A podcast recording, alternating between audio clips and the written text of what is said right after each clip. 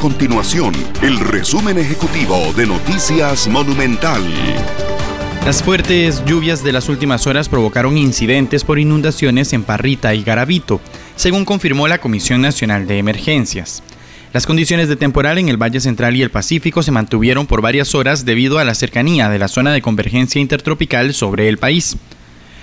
También se reportó la caída de un árbol en la ruta 34 y se cerró el paso entre la Gloria de Puriscal y el sur de Turrubares por un derrumbe.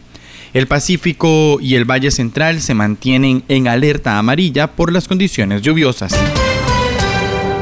Mucha atención conductores, el Ministerio de Obras Públicas y Transportes anunció el cierre de algunas rutas y puentes para esta semana debido a distintas razones.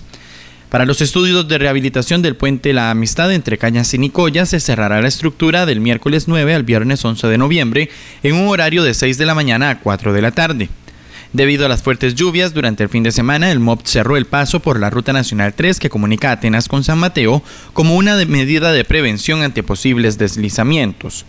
También tuvo que suspenderse el paso por el puente que conduce al volcán Irazú. Nuestro compromiso es mantener a Costa Rica informada.